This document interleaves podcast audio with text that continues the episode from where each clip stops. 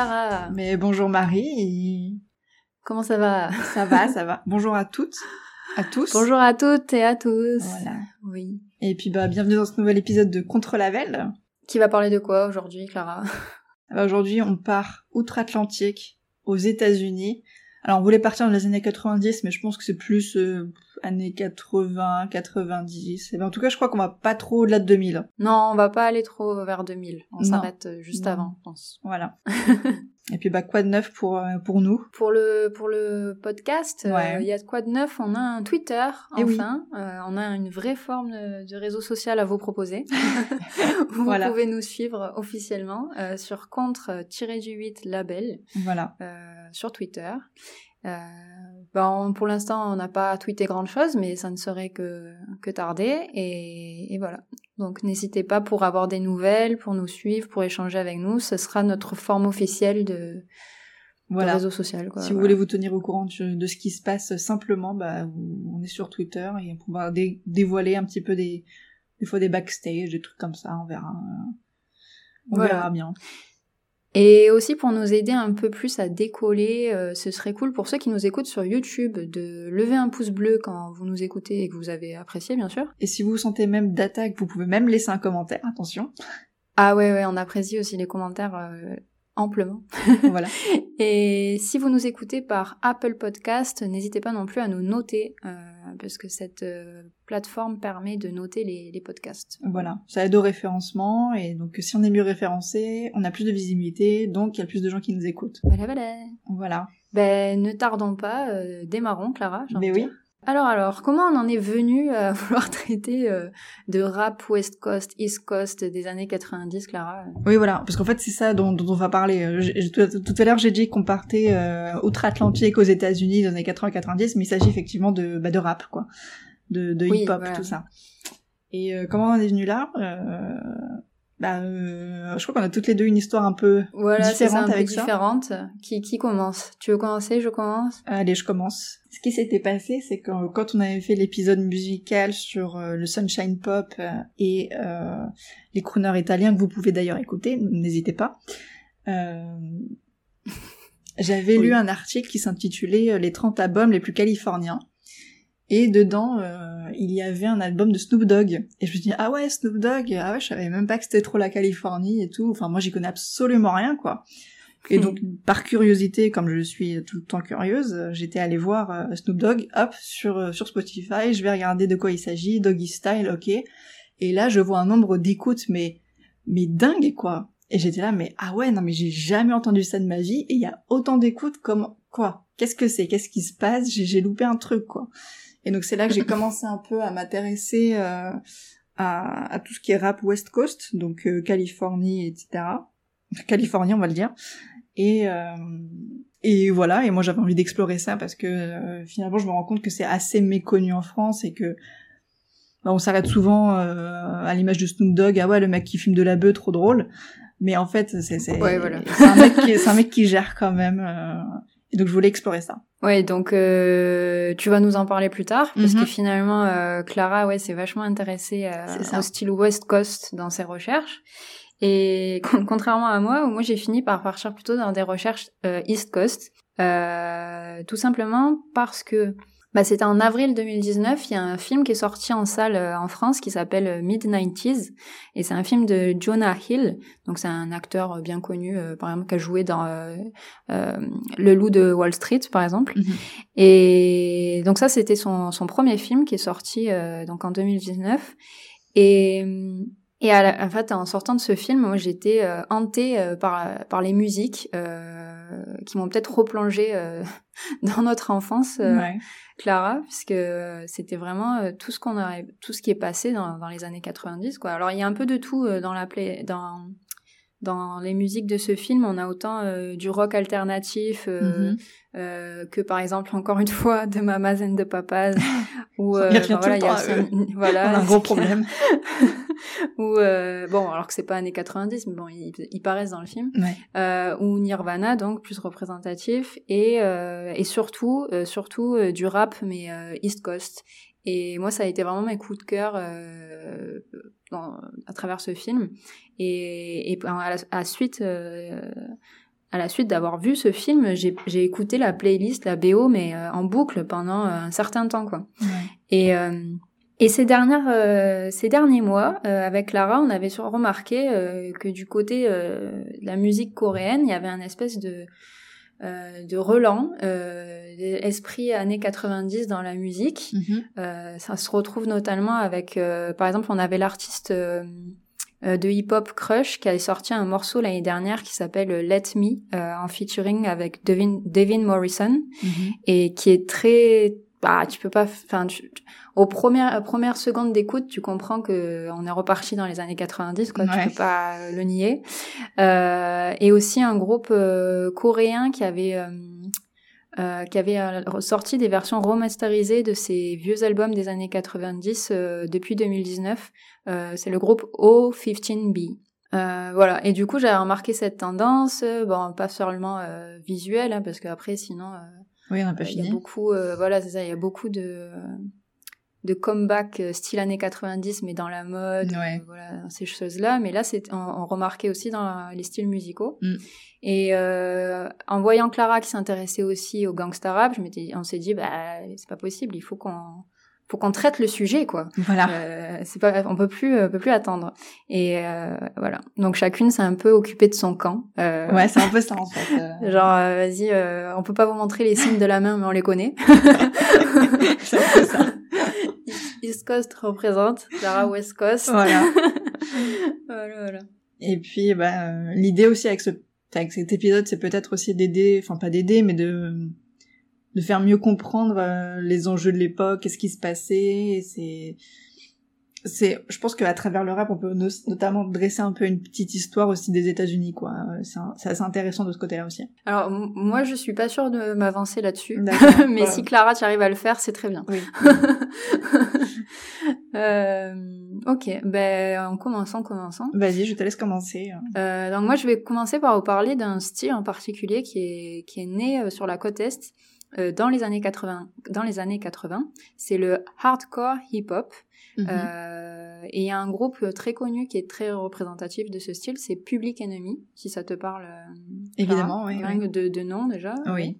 Euh, et donc ce style, il a commencé avec des artistes comme euh, Boogie Down Production ou Ice-T, euh, qui ont commencé à écrire euh, sur la vie de la rue. Euh, donc en France, on pourrait imaginer la vie des quartiers, quoi, un peu. Ouais, voilà, et c'est Public Enemy, donc le groupe qui a un peu formalisé le style après, avec des paroles beaucoup plus agressives et qui parlaient des confrontations et voilà entre gangs, quoi, dans les rues bah, soit de New York, soit de, de l'Est, Boston, on peut imaginer Boston, tout ça. toutes ces villes dont viennent les, les rappeurs de, de la côte Est. Euh, sauf qu'à la fin des années 80, le style il est un peu devenu synonyme de gangsta rap, euh, dû au développement euh, de ce style-là, gangsta rap, sur la côte ouest. Et donc il s'est un peu, euh, comment dire, il s'est un peu dissipé, euh, ou alors il s'est un peu, comment dire, c'est devenu un seul style, euh, gangsta rap, mais avec les influences euh, de la côte ouest, et on a un peu euh, qui a pris le dessus quoi finalement. C'est un peu, c'est un peu muet si je peux dire. Bah ça, a muté, ouais plutôt muté, muté, ouais. Plutôt muté, plutôt muté en fait. Ce serait limite euh, comment dire, le, style est né sur la côte est, mais mm. euh, il s'est développé finalement et a pris de, l'ampleur et euh, est devenu très populaire grâce aux artistes de la côte ouest. Quoi. Ouais, ouais, Donc en fait, pendant un temps, en fait, on parlait plus d'hardcore euh, hip-hop, je pense. On parlait juste de gangsta rap. Voilà. Et plus tard, c'est revenu. Mais je vous en parlerai plus tard et avec un, un, groupe en particulier. Et effectivement, comme dit Marie, le hardcore c'est un peu muté en gangsta rap puisque le gangsta rap en fait qu'est-ce que c'est? Bah c'est en fait c'est on peut dire que c'est ouais un sous-genre du hardcore mais c'est peut-être même son évolution. Et là où ça diffère c'est que c'est bah c'est déjà c'est originaire de de la côte ouest. Et donc qui dit originaire de la côte ouest là où il fait beau où il fait chaud où il fait tout ceci c'est beaucoup plus influencé par exemple par le funk. Donc euh, ça ce sera des sonorités un peu plus funky mais dans les textes euh, et dans le dans le son je vais dire ça reste euh, ça reste comme le hardcore c'est-à-dire assez assez agressif assez virulent, voire même euh, vulgaire, on va pas se mentir. Et en fait, c'est né d'un bah, d'une envie de de, de, de l'époque, puisque le contexte était assez compliqué aussi à l'époque côte côte côte ouest, où en fait les Los Angeles était vraiment ravagé par le par le crack de mais mais vraiment c'était terrible quoi. Et et en plus, enfin c'était les quartiers étaient un peu abandonnés par la politique de, de Reagan. Enfin c'était c'était vraiment très compliqué à l'époque quoi. C'était aussi l'époque où et, euh, tous les emplois du secteur secondaire, donc tout ce qui est usine, etc., euh, se, se, se, délocalisent. Donc il y a une grosse perte d'emplois plus euh, le crack en abondance. Bah, ça fait quoi? Ça fait des gangs. Donc ça fait un et donc il y a on va dire il y a une ambiance de criminalité qui entoure un peu euh, Los Angeles à cette époque-là. Et, euh, et de ça, bah il y a, y a le, le rap est tout de même assez populaire dans le milieu noir.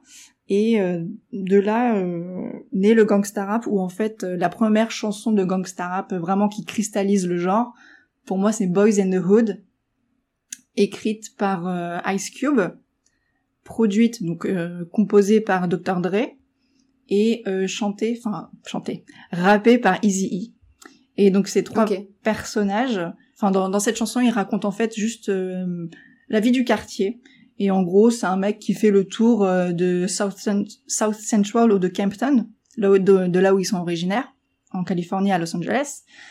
Et en gros, il raconte bah, ce qu'il voit, quoi, c'est-à-dire euh, vol de bagnole, euh, c'est quoi, c'est le sexe, c'est la drogue. non, il n'y a même pas la drogue, mais c'est les guns, c'est juste la violence, quoi. Et c'est raconté d'une manière très assez monocorde, tu vois, pour un peu souligner la banalité, on va dire, de, de ce genre de scène dans la vie quotidienne.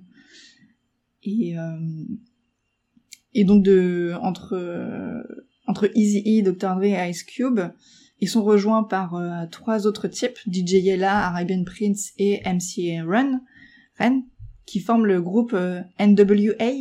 Je sais pas, non, non, ça me parle pas. Faudrait que j'écoute un morceau pour voir, on verra. euh, with Attitude. Et donc, euh, et donc à l'époque, c'est c'est hyper euh, controversé parce que d'un côté ils sont hyper aimés, tu vois, genre euh, ah ouais raconte nos, nos problèmes, etc. Enfin c'est génial, machin. Et en même temps d'un autre côté, enfin c'est des paroles extrêmement violentes, quoi. Donc à tout de suite, il y a par exemple il y a une chanson qui s'appelle Fuck the Police Enfin, mhm. forcément, ça fait pas plaisir à, la police, extrêmement raciste en plus à l'époque. Enfin, euh, bah, oui, c'est sûr que voilà. tu peux pas faire plus clair comme message. Hein. voilà. Et même, euh, et j'ai pris par exemple l'exemple d'une d'une journaliste de l'époque, Shina Lister, qui elle était euh, complètement contre NWA. Elle dit ouais, ils traitent les meufs de pétasses, je, je, je suis une pétasse, je les emmerde, etc. Et euh, finalement, quand elle a écouté une de leurs chansons, Dope Man, qui raconte l'histoire d'un mec complètement accro au crack, elle, mhm. euh, elle réalise qu'en fait, ils font des textes qui, enfin, qui parlent euh, vraiment de, de ce qu'ils vivent au quotidien et ça la touche énormément. Et effectivement, c'est. D'accord. Enfin voilà quoi. Non, mais c'est il y a un vrai contexte politique, social. oui, voilà. Qui, qui fait que ce genre de choses émergent quoi. Et je pense que c'était la même chose pour le hardcore hip-hop où il se passait la même chose, mais un peu plus dans les années 80 à New York. Et oui, je pense que ça devait être vrai pour des groupes comme Public, comme Public Enemy, mais c'est vrai que je suis pas trop euh, rentrée dans les détails de ça, moi, parce que parce qu'il y a tellement d'informations. Ouais, il y a beaucoup d'informations. euh... Parce qu'on peut parler autant de la musique en soi euh, que des, des paroles, que bah euh, du oui du contexte euh, et en plus il y a tellement tellement d'artistes. Mm. enfin là moi je vais vous en parler d'une poignée je sais pas pour toi alors et je vais même pas être capable de d'explorer tous les genres quoi parce que sinon on n'a on a pas fini quoi. Ouais c'est sûr c'est sûr. Euh... mais tout ça pour dire que finalement le hardcore hip hop se mute en gangsta rap. Et le gangsta rap aussi il rencontre un certain succès commercial qui fait que ça, ça, prend un peu le dessus sur euh, ah oui complètement sur le rap euh, c'était c'est un phénomène quoi à la fin des années 80 euh, ouais, ouais, le gangsta rap clairement euh, bah, ça dépasse justement euh, la côte ouest quoi. Ça, je pense que des ça influence complètement même la côte est. Euh, ouais, complètement, ouais. Euh, voilà, parce que moi je voulais vous parler d'un d'un groupe qui a permis un peu de redorer euh, le blason du hardcore hip-hop au début des années 90 et qui a permis en fait de redéfinir vraiment le style de, de la côte est euh, avec des rythmes dits minimalistes et euh, des samples euh, orientés autour de l'instrument le piano. Mhm. Et c'est le groupe le Wu-Tang Clan. Oui. Est-ce que du coup, ça te parle? Mythique, ouais. Ok. Euh, donc, qui a été formé à Staten Island, New York City, euh, en 92. Mhm. Euh, et une des chansons qu'on retrouve dans le film dont je vous parlais tout à l'heure, Mid-90s, c'est Tears, euh, de leur album Enter the Wu-Tang, euh, 36 Chambers. Ouais. Euh, et cet album, euh, il est considéré comme l'un des meilleurs albums de l'histoire du hip-hop. Voilà, Oui. Quand même. Je, euh, pour l'avoir écouté, je suis absolument d'accord. Euh, alors, il faut savoir que le leader du groupe, il s'appelle Robert Fitzgerald Diggs ou RZA. Mhm. RZA.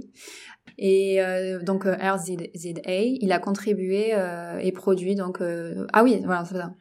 Hup, on va rembobiner. Euh, il faut savoir qu'il a quand même contribué et produit les musiques des deux films euh, Kill Bill de Tarantino.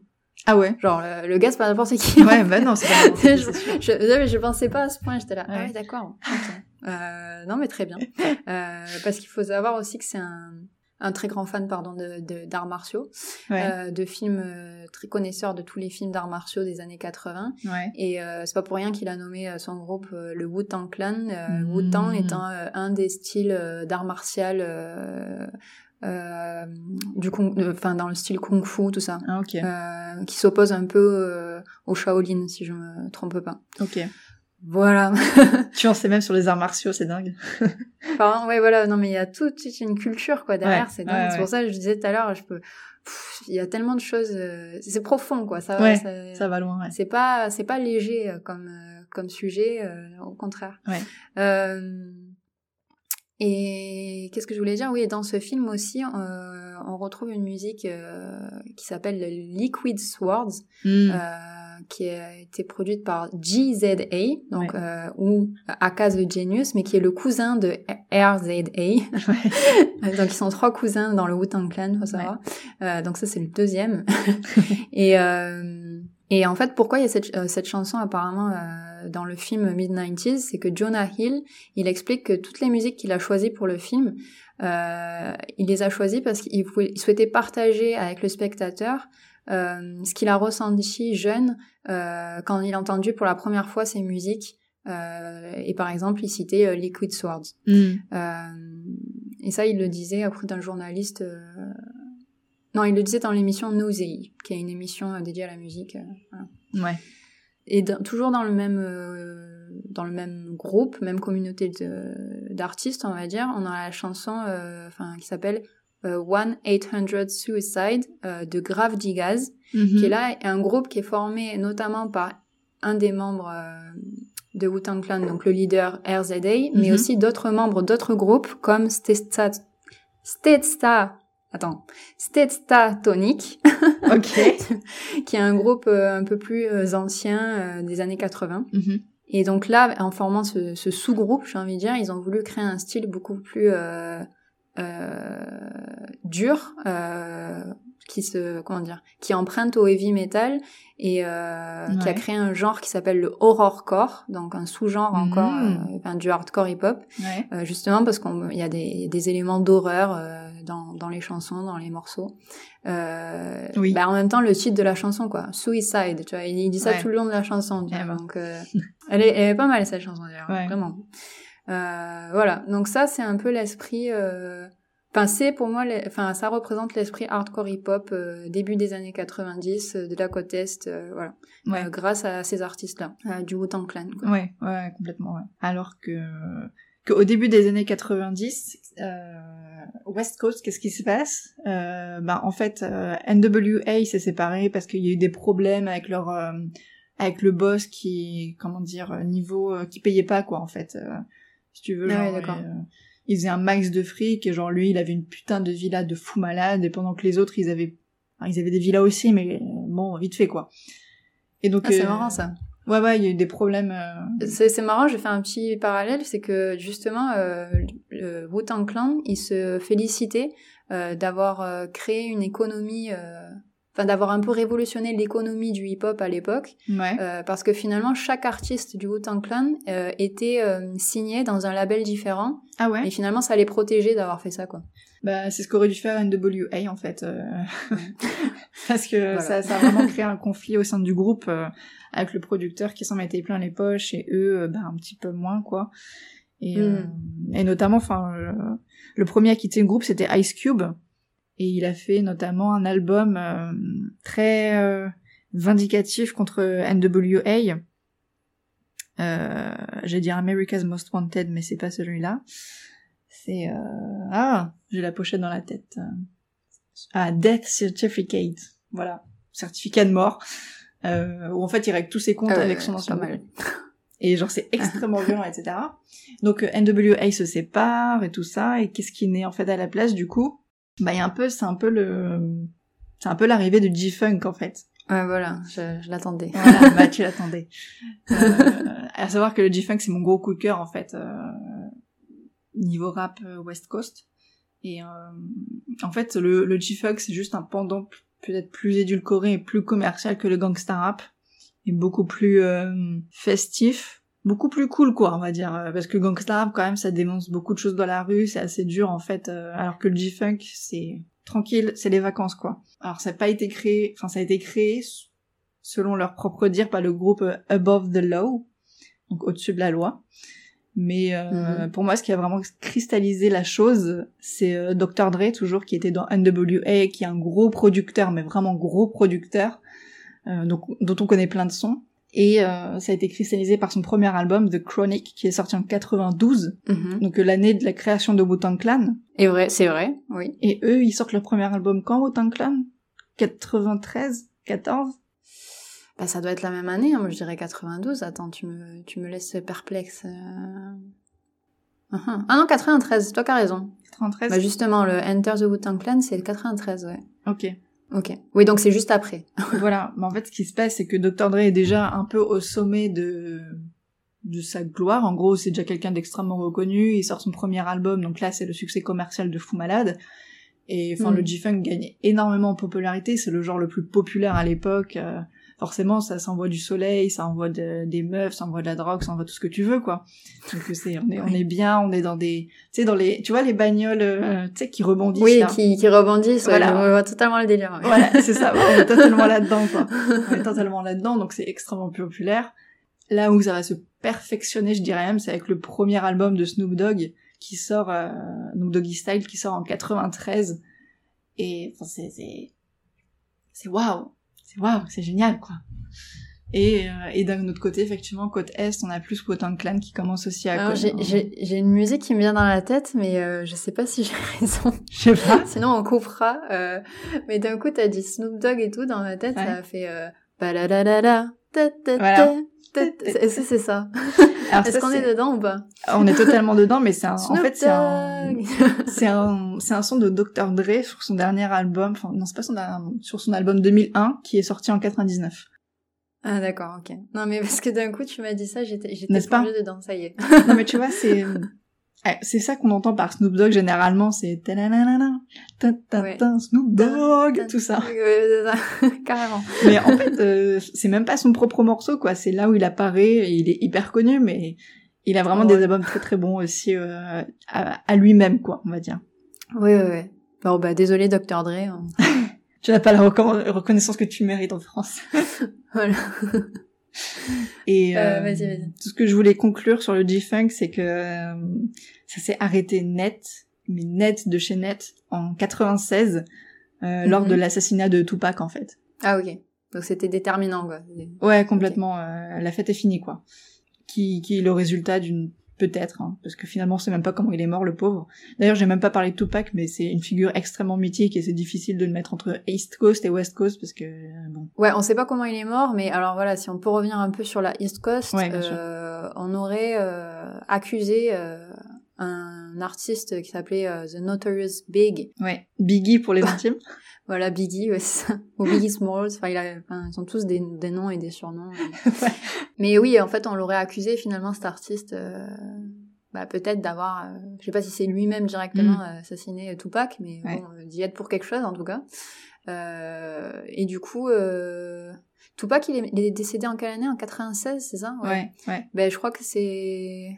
Et Biggie en Voilà, c'est 97. ça. Bah, du coup, en 97, c'est ça l'année qui a suivi, quoi. Du coup, euh, quelques mois après, en fait, euh, ça a été le tour de, de Biggie. Ouais. Euh, Mais En fait, c'est bête parce que à la base, ils étaient, ils étaient amis, quoi. Ah, ça, je savais pas, d'accord. Ouais, en fait, à la base, ils étaient amis et c'est pour, et je pense que c'est aussi ce qui a fait que le rap West Coast et le rap East Coast se sont pas mal mélangés et ont pas mal communiqué Mm. entre eux. Et Oui, sont ça, a des échanges, quoi. Ouais, voilà, c'est ça.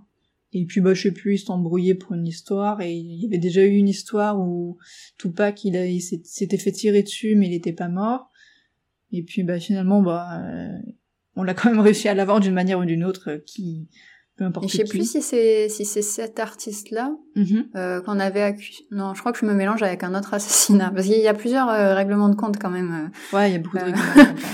euh, euh, dans le hip-hop quoi. Le- à cette époque-là, Tu, tu pensais à quoi? Non, je crois que je suis en train de me mélanger, mais du coup je sais plus lequel artiste. Euh, où c'était, euh, il a été tué parce que soi-disant il avait fait quelque chose ou son frère aurait fait quelque chose à quelqu'un. Enfin, je sais. ah, J'ai lu une histoire comme des- ça, mais euh, je sais pas, je sais pas qui, je, Je, sais je pas crois que je me, mé- je me mélange là. Ouais, moi aussi. C'est pas quelque, c'est pas c'était pas un artiste euh, sur lequel j'ai approfondi euh, dans mes recherches quoi. Ouais. Donc je sais pas. Ouais. En tout cas, il y a pas mal de morts, quoi, quand même. Ou de blessés. Enfin. Ouais, voilà. ouais, ouais. Euh, Il y a des il y a des morts d'overdose aussi. Bah justement, Oui. euh, parlant de morts d'overdose, euh, est-ce que t'avais encore pardon un truc à dire peut-être sur le G-funk ou- Sur le... Non, non, non, euh, voilà, ça finit en 96, euh, net. Euh, non, bah, bah, peut-être c'est con. On va rebondir sur le sur la East Coast par euh, une mort. Super. Euh, c'est celle d'un des membres euh, du Wu-Tang Clan, donc le, le dernier cousin, là, le, le troisième, euh, All Dirty Bastard, ah oui, ouais. euh, qui lui est mort d'une overdose de cocaïne. Ah ouais. Et d'ailleurs, il était en featuring euh, d'une chanson que j'aime bien euh, de l'artiste Pras, qui est lui-même membre Mhm. du groupe Fugees. Oui. Et cette chanson, c'est, elle est pour moi, elle est hyper représentative de. Voilà, si vous voulez faire une idée de ce que c'est la musique des années 90, vous avez jamais entendu de votre vie, puisque je sais pas, c'est pas votre génération ou peu Ouais. importe, vous avez pas idée. Vous écoutez Ghetto Superstar, Ouais. et là vous savez ce que c'est. Ah ouais. C'est euh, c'est un mélange dans les styles. Je trouve ça fait. Ouais. Il y a un peu de pop, il y a un- il y a vraiment l'ambiance hip hop. Enfin, tu tu te replonges quoi. Ouais. Tu tu vois défiler euh, devant toi tous les films, toutes les séries, toutes les voilà, toutes les musiques de l'époque, euh, l'ambiance quoi, vraiment euh, le style Ouais. vestimentaire. Là, tu te fais une idée vraiment. T'écoutes cette musique, ça y est, t'as compris où t'étais quoi. Euh, donc Ghetto Superstar de Pras euh, avec euh, avec All Dirty Bastard en featuring. J'adore son nom. Euh, Moi aussi. ou ODB pour les intimes aussi. Trop drôle. Et d'ailleurs, en parlant de Fugees, euh, Fugees, c'est un groupe euh, des années 80, enfin de la fin des années 80, Mhm. et justement qui, qui est un des rares succès commer commercial pardon, euh, du hip-hop alternatif.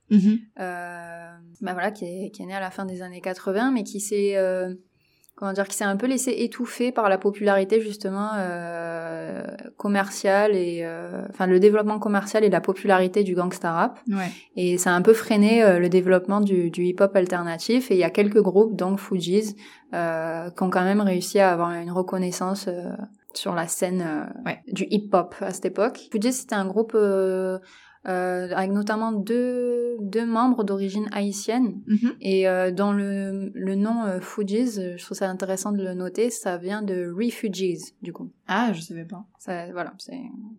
Et par contre, ils ont un style musical. Pourquoi on les dit alternatif C'est parce qu'eux, ils font partie des groupes qui, qui cherchaient, euh, euh, comment dire, qui, euh, qui s'intéressaient un peu à, à une tendance reggae, reggae fusion. Voilà. Ouais. Ouais, ouais. Donc ça, ça a changé de ce qu'on pouvait avoir euh, à cette époque, quoi, sur euh, le devant de la scène. Ouais, ouais, ouais. D'ailleurs, euh, par rapport aux Fugees, euh, parce que finalement, dans, dans tout ce milieu du rap, du hip-hop dont tu es en train de parler, c'est, on va dire, 99,9% de mecs.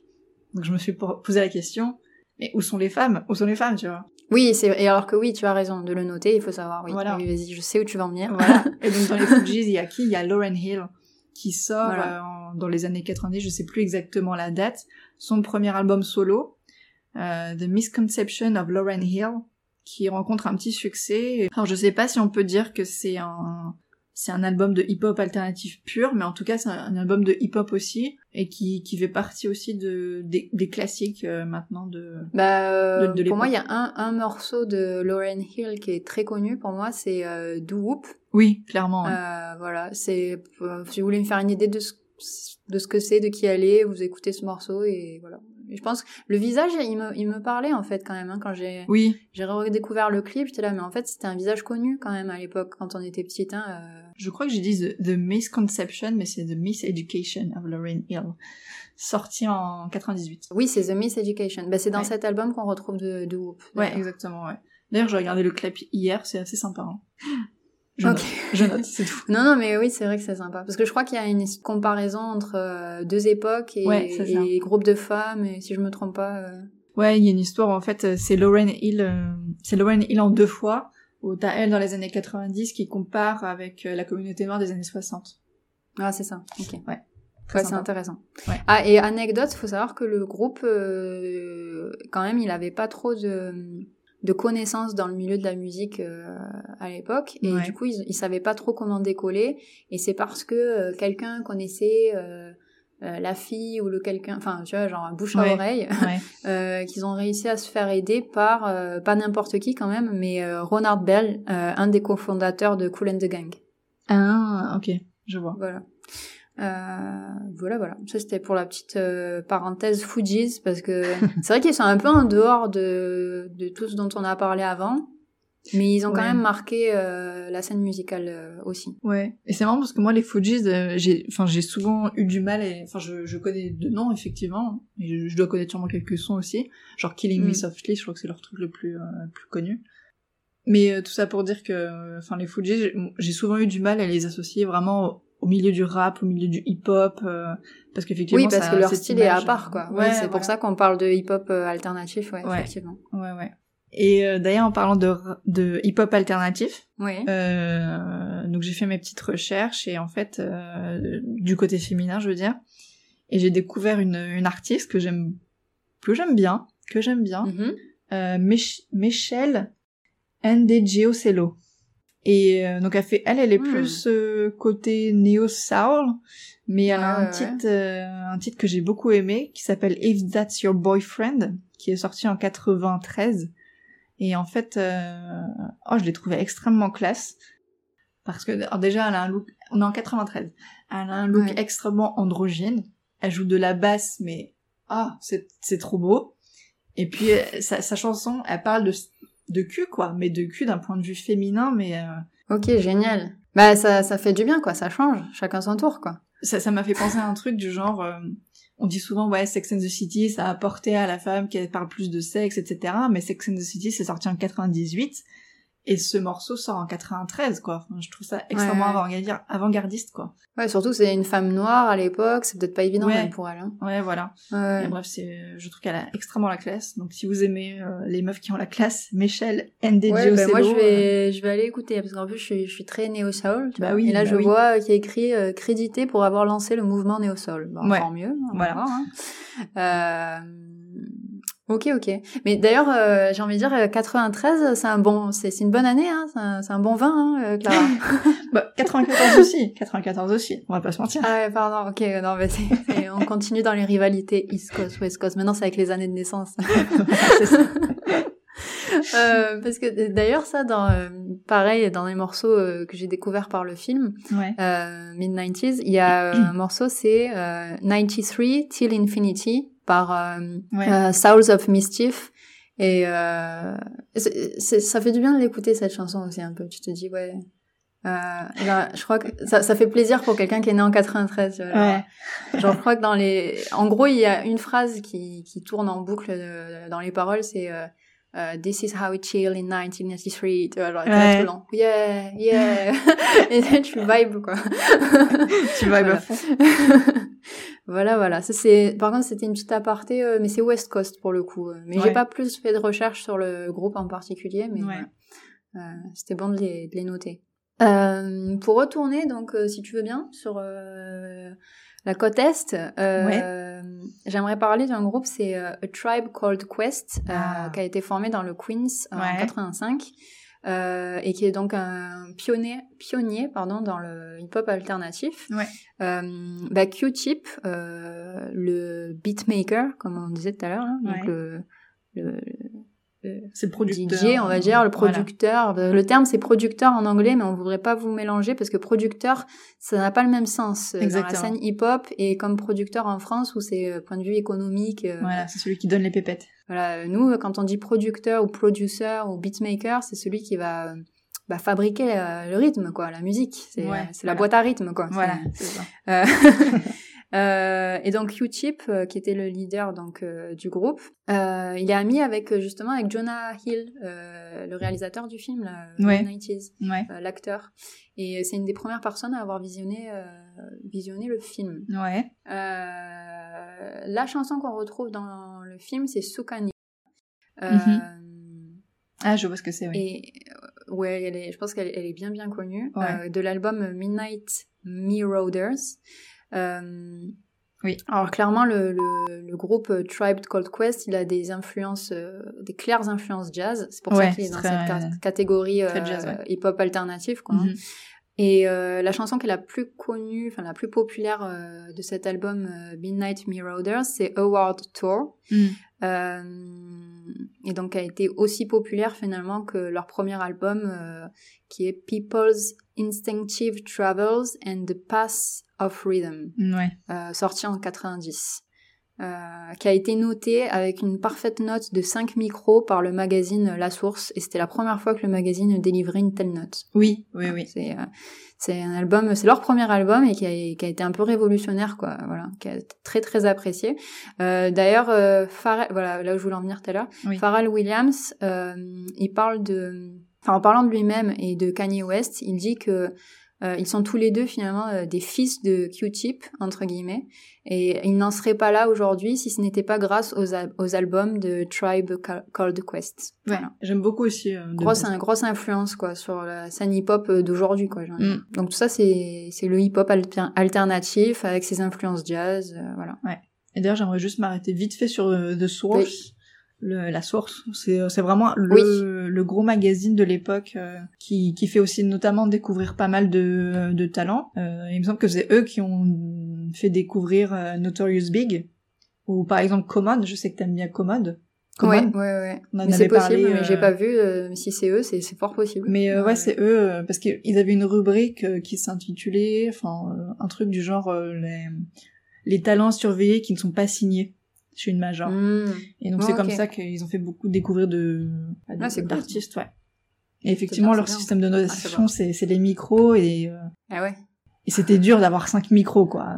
Donc bravo à The Tribe Called Quest. Voilà. euh, bah, finalement, je vois qu'on avance bien et qu'on a le temps. Euh, ouais. Donc si tu veux bien, je veux quand même parler de euh, bah, peut-être finir là-dessus d'ailleurs, euh, parler de, de, jazz rap. Ouais, euh, donc il y a un sous-genre euh, du hip-hop alternatif dont je parlais, mais c'est pas pour rien parce que ce hip-hop alternatif finalement il a des influences jazz. Euh, Complètement. Ouais. Et d'un ouais voilà. Donc moi j'aimerais vous parler de l'artiste qui est Guru. Oui. Euh, du groupe Gangstar. Waouh! Wow. Alors Gangstar, pardon. Gangstar avec deux R à la fin, faut noter. Ouais. Euh, et en fait, moi, j'appréciais déjà. Euh, enfin, je le connaissais par euh, pas par le film Mid-90s du coup, mm -hmm. mais euh, par son projet musical en solo qui s'appelle Jazz Mataz. Ouais. Et c'est ce pourquoi il est le plus connu d'ailleurs. Hein, oui. Qui est sorti. Euh, c'est un projet musical qui a permis la sortie de, de quatre albums, mm. volume 1, 2, 3 et 4 euh, où il est, euh, il, il, il, collabore avec euh, différents artistes de différentes scènes musicales, en fait, euh, jazz, funk, euh, acid jazz. Enfin voilà, il, vraiment le gars, il, il s'éclate quoi. Ouais. moi, le morceau que j'aime beaucoup écouter, c'est Plenty. Mm -hmm. qui est du volume de l'album 3 quoi, du volume 3 ouais. en featuring avec l'artiste la, de Saul la chanteuse Erika Badou Mm -hmm. Oui. Et ouais, et Plenty, j'adore cette chanson. Ouais, je peux l'écouter en boucle. Ouais. Euh, mais c'est c'est très jazz, hein, vraiment. Faut faut oui. écouter. C'est ouais, c'est plus jazz que hip hop. Hein. Ouais, ouais, vraiment. Euh, oui, là, on, vraiment, on sort un peu encore une fois euh, du cercle, quoi. Euh, un peu comme Fugees tout à l'heure, mais dans un autre genre. Ouais. Pardon.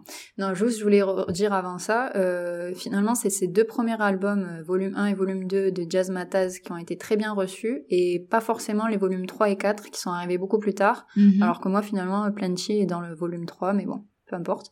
Euh, et euh, il s'est confié auprès d'un journaliste, euh, donc Pete Lewis euh, du magazine Blues and Soul, euh, Mhm. qu'autour de 93, en fait, il avait remarqué, euh, encore une fois, 93, RPZ, il, a- il avait remarqué que beaucoup d'artistes, comme il- je cite, were digging in the crates. Il y a même un, un groupe Oui. euh, de hip-hop qui a pris, qui, a- qui nommé euh, Digging in the Crates après, euh, qui veut dire clairement euh, bah, aller chercher euh, dans le dans le caisseau quoi, un peu. Mm. Hmm. genre j'imagine des vinyles quoi, c'est une image quoi pour euh, pour dire Oui. qu'ils allaient chercher des, des vieux morceaux de jazz quoi. Ouais. Euh, et c'était à cette, à cette époque-là, mais du coup, je pense qu'il il doit parler par là de Q-Tip et, euh, et de Tribe Called, Quest, en fait. Mm. Euh, il avait remarqué cette tendance, du coup, de sampler des morceaux de jazz. Il trouvait ça cool, mais lui, il avait envie d'aller plus loin, d'aller à un niveau supérieur et Ouais. euh, de créer un nouveau genre, finalement, en amenant dans les studios les gars euh, dont, dont il reprenait les morceaux, finalement. Hmm. Ouais. Pour créer des, des originaux. ouais. Ouais, voilà, c'est Mm. ça, bah, pour créer. euh, Oui, parce qu'il y a un artiste. Alors là, je suis en train de me mélanger. Je sais plus qui c'est. Si c'est Q-Chip ou si c'est euh, ou si c'est RZA. Mhm. Alors j'avais vu dans mes recherches, en tout cas, il y avait un artiste qui finalement, avec le- les années, euh, il s'est euh, formé musicalement. Et il disait qu'aujourd'hui, quand il produit une musique, il, il a acquéri une culture euh, musicale, quoi Ouais. euh, qui fait que maintenant il compose vraiment la musique, là où à Mhm. l'époque, vu qu'il n'avait pas une culture musicale, euh, il faisait que mixer euh, des choses qui étaient à portée de main en fait finalement. Ouais, Donc oui, euh, les, les vinyles quoi. Voilà, c'est logique. En fait, c'est des gens qui qui avaient pas une formation musicale, qui avaient pas une culture, euh, je sais pas, qui connaissaient pas leur euh, leur solfège, enfin voilà tout ça. Oui. Et du coup, euh, ils faisaient avec ce qu'ils avaient sur place quoi. C'est pour ça que c'était des DJ quoi, vraiment, c'est ça quoi. Ils- Mais c'est il, complètement rec- ça, ouais. il- il remixait, c'est bien le terme, il remixait, il refaisait quoi des morceaux à partir de morceaux existants. Et, euh, et donc cet artiste-là, je sais plus lequel d'ailleurs, c'est un peu dommage, disait que, bah, que du coup, maintenant avec les années, il avait, il s'était formé finalement Mm. musicalement à l'oreille, tout ça, et, euh, et donc maintenant il composait réellement. Ouais. C'est intéressant ça quand même. Ouais. Et du coup, je pense que c'est ce qu'a cherché à faire euh, plus Gourou par rapport aux autres euh, artistes de la scène hip-hop. Ouais. Oui, parce que parce qu'à la base, enfin, la, la scène hip-hop, enfin, c'est c'est très, euh, c'est à base de samples quoi. On prend des des vinyles Mm. qu'on connaît ou des deux morceaux qu'on connaît, on les mixe pour en faire quelque chose de nouveau. Et par exemple, Mm, c'est mm. comme ça que Dr Dre a commencé. et, il était de base, il était DJ en fait, dans une boîte. Enfin voilà quoi.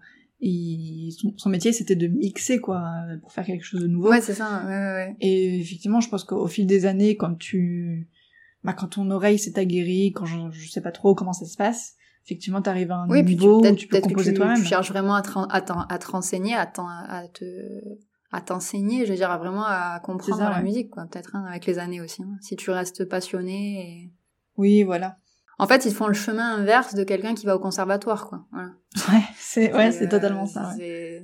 Voilà. Mais, Ouais. mais ça veut pas dire qu'ils ont pas la, la musique en eux, tu vois. Sinon, Clairement, ouais. Sinon, il y aurait pas de beaux morceaux comme comme ils ont fait. Hein. Ouais.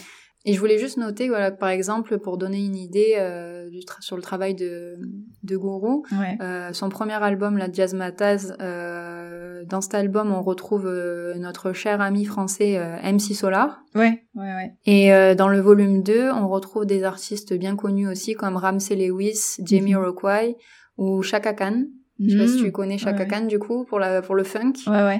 Euh, moi, je l'ai découvert là il y a bah, en 2018 quand elle a sorti le morceau euh, Like Sugar, Mhm. qui est c'est pas du tout, euh, enfin c'est pas une, une- c'est pas du tout une artiste de notre époque, mais elle a sorti ce morceau là en 2018 et j'étais euh, red dingue fan. Ah ouais. Euh, Très voilà, donc à écouter aussi, euh, ouais, le Mm. Like Sugar de Chaka Khan. Voilà, et elle on la retrouve comme les autres que j'ai cités dans dans l'album de Jazz Mataz quoi, le volume 2. Mhm. D'ailleurs, je voudrais juste dire que effectivement, tu disais dans le volume 1, on retrouve MC Solar. Et euh, donc Ouais. le volume 1, c'est 80... 92. Et c'est aussi à ce moment-là où le rap commence vraiment à émerger aussi en France.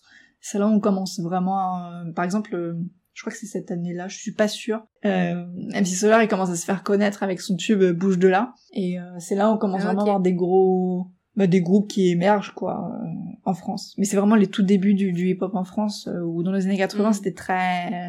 On n'était pas là encore. hein. Ouais, du tout, du tout. Bah, est-ce qu'on a fait le tour, Clara? J'allais dire, est-ce que toi, tu, tu as Est-ce que tu peux nous faire une petite compile des morceaux que tu recommandes?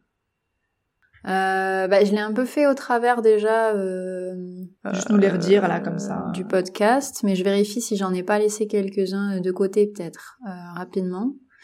oui, peut-être niveau. Même juste nous les redire pour faire une petite playlist quoi pour nos auditeurs. Ouais, ouais, ouais, si, si, ça arrive, ça arrive. Alors on a, je retiens, je reviens, euh, j'arrive, j'arrive, j'arrive, j'arrive. Bien sûr, bien sûr. Donc on a Sukani, forcément, euh, de Tribe Called Quest, euh, influence jazz. Cheers du Wu-Tang Clan. Euh, bon, bon morceau. Euh, faut écouter. Euh, c'est une ambiance, c'est une ambiance. Euh, après, dans le même vague d'artistes, euh, du coup, on a Grave Diggers, euh, comme je disais tout à l'heure, qui est plus horrorcore avec ouais. 1-800 Suicide, ou encore GZA, donc un des cousins de la bande avec Liquid Swords. D'ailleurs, Liquid Swords, c'est très marrant à écouter parce qu'en fait, on a toute une intro, un début euh, du morceau qui est pas du tout euh, chanté ni. Ouais. Enfin, en fait, c'est un petit garçon qui raconte une histoire. En fait, c'est très sympa. J'aime beaucoup cet album aussi. De, de, de, une histoire de Jedi d'ailleurs. C'est très drôle. Tu vois, tu sens l'ambiance de l'époque. Euh, après, sinon, des artistes que j'ai j'ai pas exploré leur leur histoire ou Hmm. tout ça, mais qui sont sur euh, la côte ouest du coup, Ouais. euh, et qui paraissent aussi dans le film. On a euh, la chanson euh, When the Shit Goes Down de Cypress Hill. Ouais. Ça te parle? Oui, oui. C'est c'est très sympa ça d'ailleurs. Euh, souvent, je l'écoute quand euh, comment dire. Euh, en gros, quand je me dis, il faut que je sois prête à n'importe quelle éventualité. Ouais. Vois, genre, en Ouais. gros, euh, parce qu'en gros, enfin bon, voilà, il faut écouter. Ça te donne de la force un peu. Voilà. et après, il y a le groupe euh, The Far Side, Far Side, je sais pas comment Ouais. on le nomme, je suis désolée, euh, avec la chanson Passing, Passing Me By. Ok. Passing Me By, pareil qu'on retrouve dans le, dans la, dans le film. Je pense qu'il faut que tu regardes le film, Clara, quand même. Bah, cl- clairement, je vais le regarder, oui. Voilà, hormis euh, la, la playlist, je veux dire, le film est, est enfin, il est sympa en soi quand même aussi. Je dirais pas que c'est le film révolutionnaire, mais il raconte quelque chose et, euh, et Ouais. c'est un, c'est un bon, bon moment à passer, c'est un bon film. Et est-ce que j'en ai quelques autres? J'ai euh, Put It On de Big L, euh, qui est très très rythmé, très sympa. Je Ouais. sais pas si tu vois, avec Put It On, Big L, Put It On. Non, je sais pas. Ouais. Non, je, je pas. ça, ça, ça, ouais, non, mais c'est ça crée un peu, mais pas vraiment. Enfin, c'est sympa. Euh, et après, il y a euh, You're Playing Yourself euh, de Jeru Z Damaja. Mhm. Euh, donc Jeru, J-E-R-U, plus loin Z, enfin T-H-E, plus loin Damaja, D-A-M-A-J-A, parce que je sais pas comment on prononce autrement en anglais. Ouais. Euh, très sympa aussi. C'est euh, alors You're Playing Yourself. Enfin, Jeru the Damaja, il a été produit par DJ Premier. C'est le beatmaker euh, de Gangstar euh, avec Guru. Mhm. Euh, et donc c'est lui qui a produit notamment les albums de les albums de Jeru the Damaja Ok. avec You're Playing Yourself. Voilà, voilà. Très bien. Eh bien, et moi dans ma petite playlist, euh, j'avais aussi, comme toi, Passing Me By de The Far, The Far Side. Cool. Ouais, ouais. J'ai j'ai beaucoup aimé. J'avais The Shiznit de Snoop Dogg sur son premier album. Mais vraiment, j'ai eu un coup de cœur pour Snoop Dogg. Comment te dire J'aime trop son. cool, hein. J'aime trop son flow, très Ouais. euh, très qui traîne, tu vois, genre. euh, Ouais, d'accord. je sais pas, j'aime trop, voilà. Moi, je pense que j'étais trop influencée par le côté jazz euh, que j'aime beaucoup et je sais pas. J'ai essayé d'écouter un peu Snoop Dogg pour me faire une idée du coup ces derniers jours, Ouais. mais je, je suis pas sûre d'avoir accroché. Donc, Ouais. passe-moi les, les morceaux qui t'ont plu vraiment et je vais me refaire une idée. Ouais, parce que Snoop Dogg, il a fait énormément de choses aussi. euh, Tout n'est pas bon, hein, euh, mais son premier album, euh, vraiment euh, chef-d'œuvre. D'accord. Après, dans la playlist aussi, j'avais Let Me Ride de, de Dr. Dre sur son premier album The Chronic. Où là, c'est effectivement c'est des voitures qui rebondissent là. Euh, voilà, ça fait ça. non mais ça parle totalement, totalement de ça. Let me ride quoi. Laisse-moi, laisse-moi conduire. Ouais. Ça, c'est plus laisse-moi vibrer du coup, mais Ouais, de ouf. c'est pas vraiment de la conduite quoi. mais- Bah, le- je crois que le clip, c'est vraiment ils sont dans la bagnole et genre euh, ils t'en mettent plein la vue quoi. Ouais. Trop Bref. drôle. Je vais écouter, je vais regarder. Et euh, moi, par contre, niveau côte euh, est, euh, j'ai noté The World Is Yours de Nas sur son premier album Illmatic. Ah oui, c'est vrai, Nas, on en a pas parlé, mais c'est un artiste à suivre aussi. Ouais, ouais, ouais. Et j'aimerais souligner que son premier album Illmatic est sorti en 1994, année de grâce, représente. voilà. Moi aussi, je, je me défends, attention. Vas-y, vas-y, continue, continue. et euh, non, et en dernier, j'aimerais vraiment remettre l'accent sur Michelle Giocello, que j'aime énormément, même si elle s'éloigne un peu du hip-hop. Oui, bah elle, je suis curieuse, ouais, je vais vraiment aller, aller voir. Euh. Et euh, en plus, c'est une, une, chanteuse un peu toujours active, il me semble. Hein. elle sort beaucoup d'albums, etc. Faut que j'explore moi aussi un peu plus. Mais vraiment, son album, son premier album, je l'aime beaucoup. Voilà, voilà. Ok. Cool. Euh, juste euh, peut-être un dernier morceau pour finir qui sort du lot. Euh, Vas-y. Quand je disais tout à l'heure qu'il y avait une vague années 90 euh, du côté de la musique coréenne, euh, c'est vrai, et c'est surtout vrai depuis 2020, mais en 2019, il y a un mhm. groupe de, de K-pop féminin, G-Idol, qui a sorti un morceau en particulier, qui est dans mes playlists un peu oldies, 90s, quoi, qui s'appelle Hugh Hugh Ho, U-H-O-H, et euh, qui est euh, vraiment esprit 90, alors qu'il est sorti mhm. en 2019. Euh, donc elles étaient un peu avant-gardistes là-dessus finalement. Mhm. Enfin, dans la scène musicale coréenne hein, d'aujourd'hui, bien sûr. Et, et ce style, enfin cette chanson, elle, elle, rentre dans le style qu'on appelle aussi boom bap et que j'ai pas eu le temps de, de découvrir plus, mais que j'aimerais vraiment m'y intéresser parce que si c'est aussi bon que leurs morceaux, euh, ça va me plaire, forcément. Ouais, euh, ouais, parce que c'est vraiment une ambiance. Je pense qu'il va falloir que j'écoute un peu plus que c'est au boom bap qui qui me plaît bien, ouais.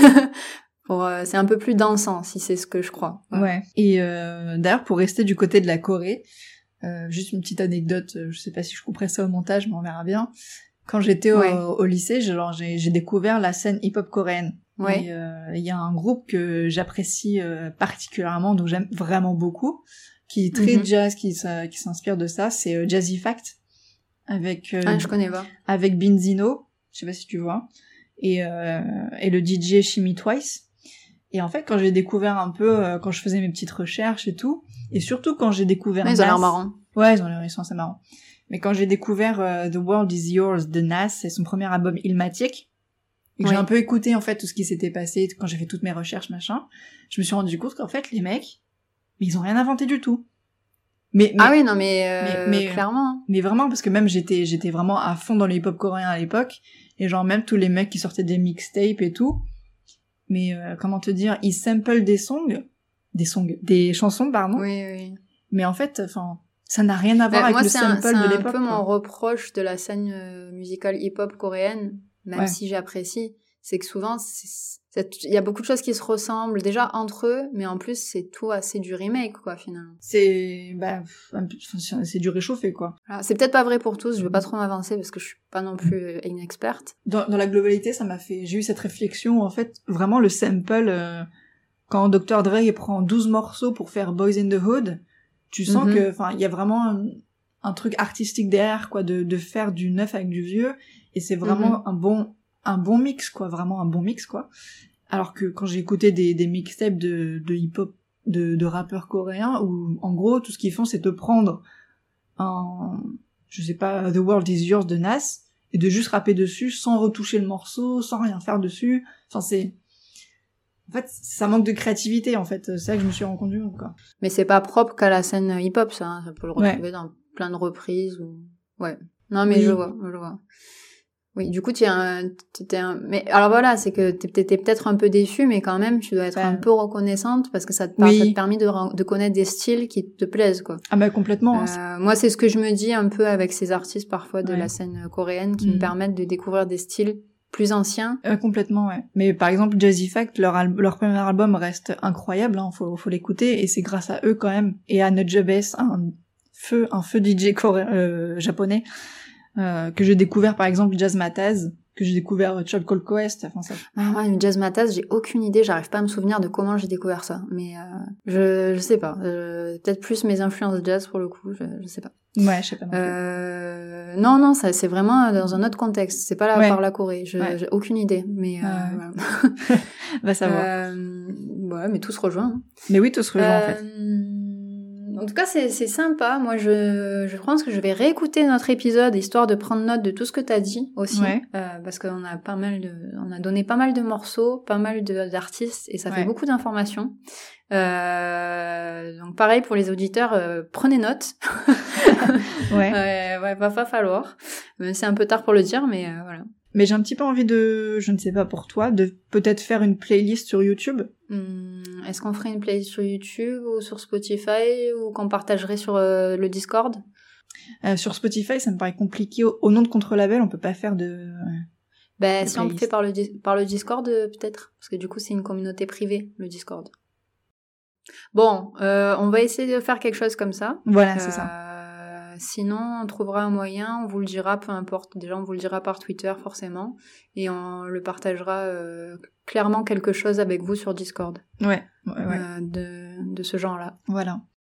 Ah, je voulais ajouter une dernière chose, toujours sur le sujet, juste vraiment une dernière chose pour aller plus loin, parce que il y a vraiment beaucoup de Beaucoup de choses. beaucoup de choses, voilà. Euh, moi, je me suis beaucoup, j'ai fait beaucoup de mes recherches grâce à un livre que j'avais depuis super longtemps, mais que j'ai jamais lu, que j'ai Uh-huh. pris le temps un peu de lire. J'ai pas tout lu parce qu'il est vraiment épais. C'est Can't Stop Won't Stop de Jeff Chang, qui est un journaliste hip-hop. Il a vraiment écrit un gros gros livre sur l'histoire du hip-hop, mais c'est plus euh, sur la mise en contexte, on va dire, euh, du bah, du hip-hop en soi, quoi. Euh, très intéressant mais vraiment très très intéressant. hein.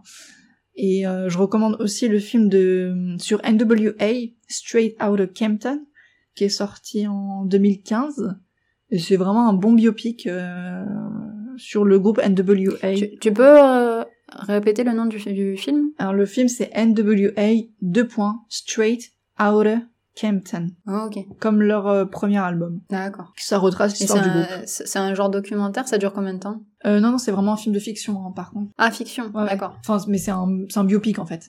Et ça dure euh, peut-être une heure et demie, deux heures, quoi. Mais c'est vraiment très intéressant. Sur la naissance du gangsta rap, etc. Ah, et ok. j'aimerais juste recommander aussi, en tout dernier, un podcast français. J'aimerais recommander... euh, Fait concurrence. C'est pas la concurrence, c'est les collègues, on va dire. Les collègues. Ouais, c'est les collègues. Bonjour les collègues. C'est un podcast qui s'appelle Les Bons Crus. Euh, c'est un podcast spécialisé dans le bah dans, dans le hip-hop, dans le rap, voilà. Les bons crus des sommeliers du rap. Ils ont pris une approche un peu sur le vin, et etc. C'est drôle. tu vois, c'est ce qu'on disait il y a des années. Voilà. c'est exactement ça. Mais je pense que c'est exactement ça. Et euh, donc leur site c'est lesbonscrus.fr tout simplement. Ok. Voilà. Les bons crus. Ils s'y connaissent euh, beaucoup plus que nous, je pense, sur le sujet. Ils sont intéressants aussi. Donc en gros, si vous avez bien aimé, allez, allez les écouter. Exactement. Nous, on était, on était l'introduction. Voilà, c'est ça. Une bonne introduction quand même. Oui.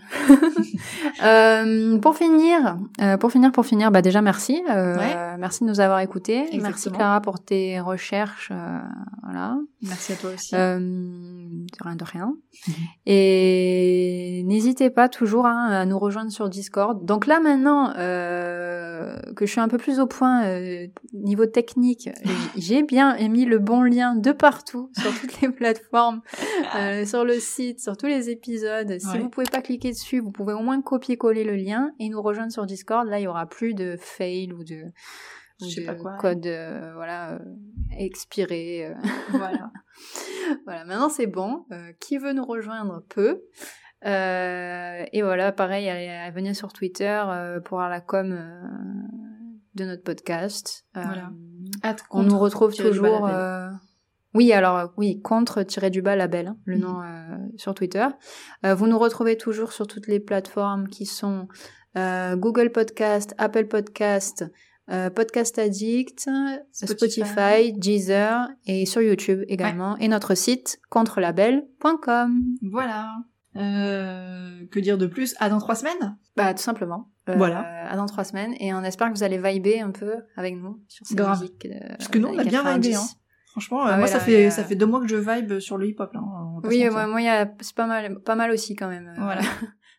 voilà. Et on va peut-être vibrer sur d'autres ondes bientôt, on, on verra. Voilà. Donc, euh, retrouvez-nous sur le Discord pour vibrer. Voilà, voilà. Et partagez avec nous aussi un peu hein, vos impressions, ou vos- ce que vous aimez, euh, Ouais, voilà. vos artistes préférés. euh, Vous pouvez nous le dire euh, sur Discord, sur Twitter, sur YouTube, voire même sur Instagram si on se connaît personnellement. Voilà.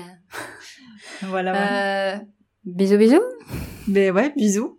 À dans trois semaines. Vibez bien, encore une fois, quoi dire. ciao, ciao. Puis ciao